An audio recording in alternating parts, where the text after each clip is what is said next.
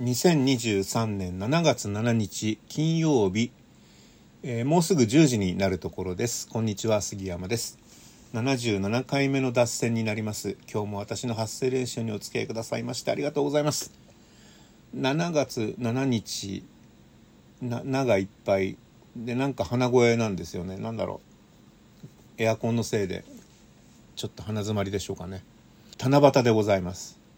笹の飾りをあんまり見てないな。北越急行の十日町駅っていうところで、えー、あれも何年前？3年か4年ぐらい前なんですけどあのコロナの前なんですけど笹の花がねあって地元の高校生が飾ってこう短冊を色とりどりの短冊があって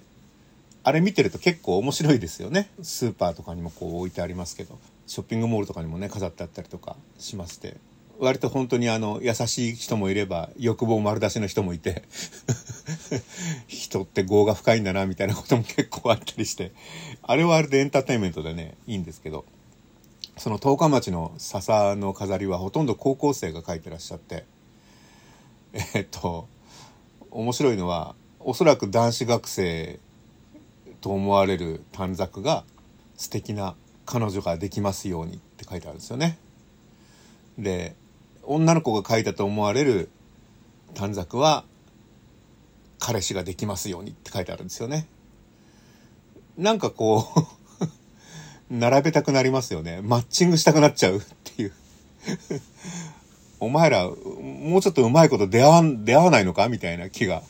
しましてね。なんかニヤニヤしましてね。いくつかそういうのがあって。もう付け替えて並べ替えちゃい、並べ替えたいぐらいな気持ちでしたけど、まあそんなのがあって。今日がね、立山砂防トロッコの8月分の申し込み当選メール到着日なんですけど、来ないっていうことは外れましたね。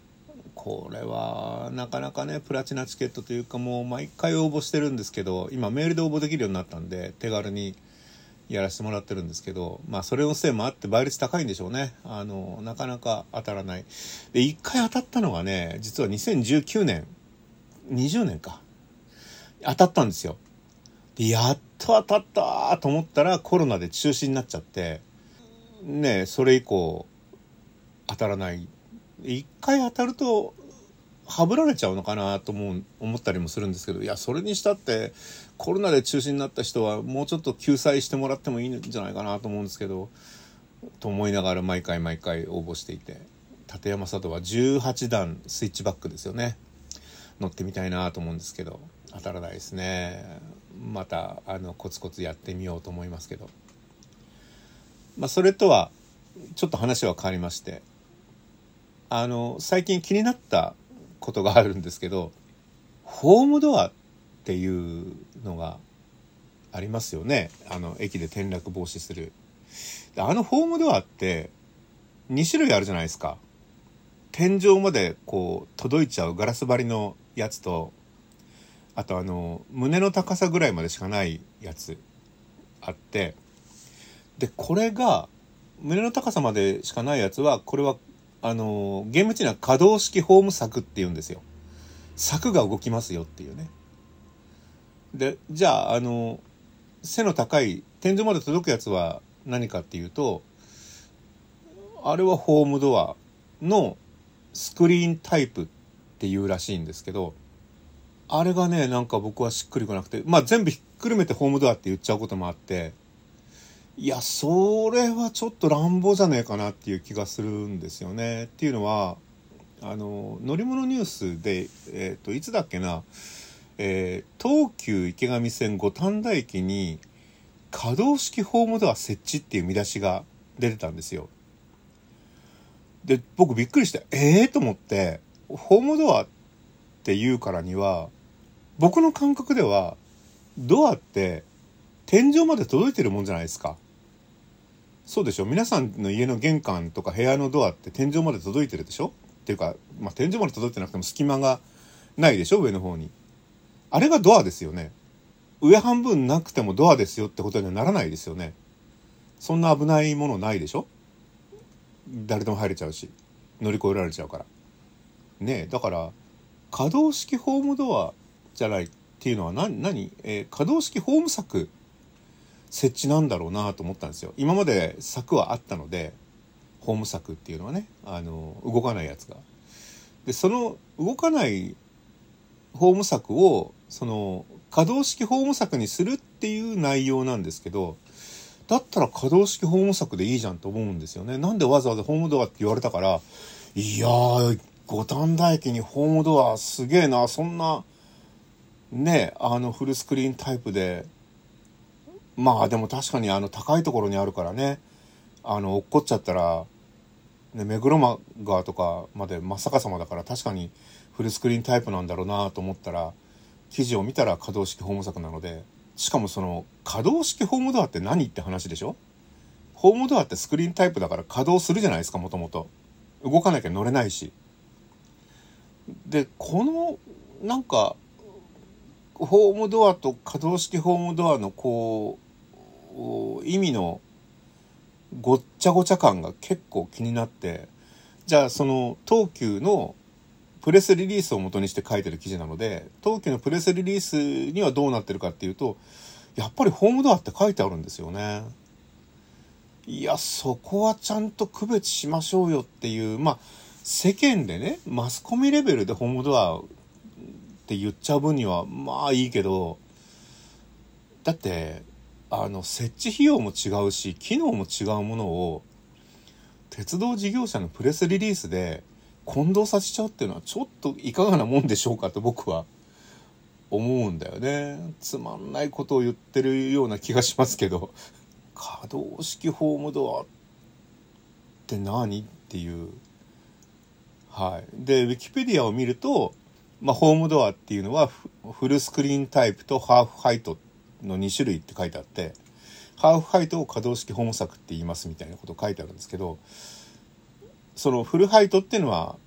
全部の高さですよね。屋根まで、あ、じゃあ天井まで届くやつ。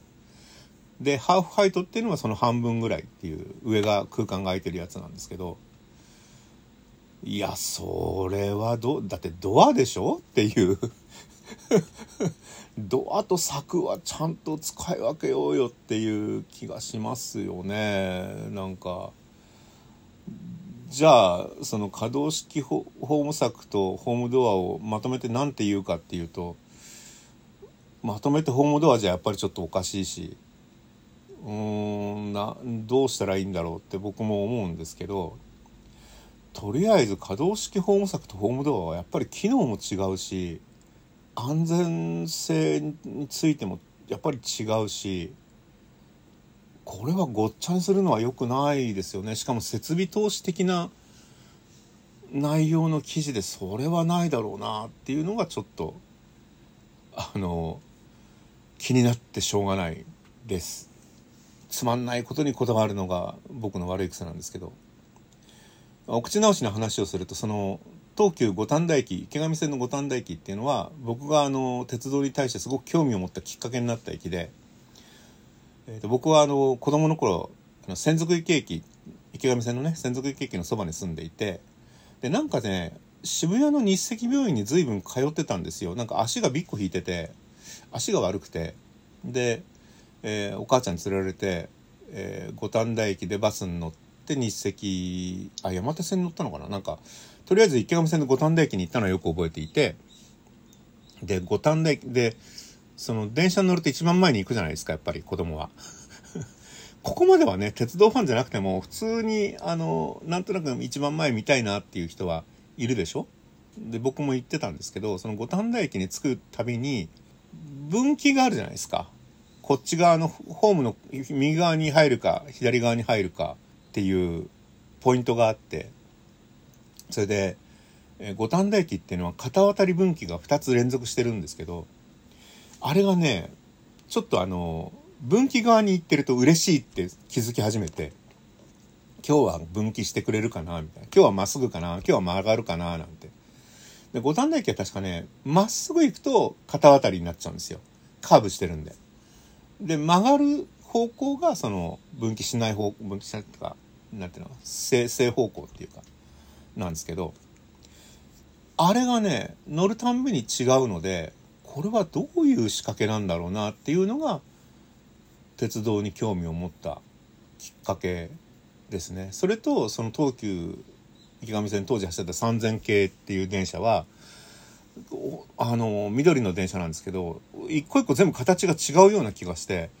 なんかいろいろあるなっていうのがまあ始まりですね。うん、で分岐っていうとねつい最近あの富士急ハイランドでオートバイ型のジェットコースターっていうのが出てきてこれがねこの間なんかビデオ見たら分岐するんですよね。あのモノレールみたいにこうレールがグイーンって動いて分岐器があるっていう。これがちょっと最近気になって しょうがない。ジェットコースターあんまりとなんか好きじゃないんですけどおっかなくて。ちょっとあれは興味あるなっていうね制作費用45億円ということで。これはこれでねローカル線問題を語る時にちょっと参考になるんですけど、えー、以上気になるお話2つでございました。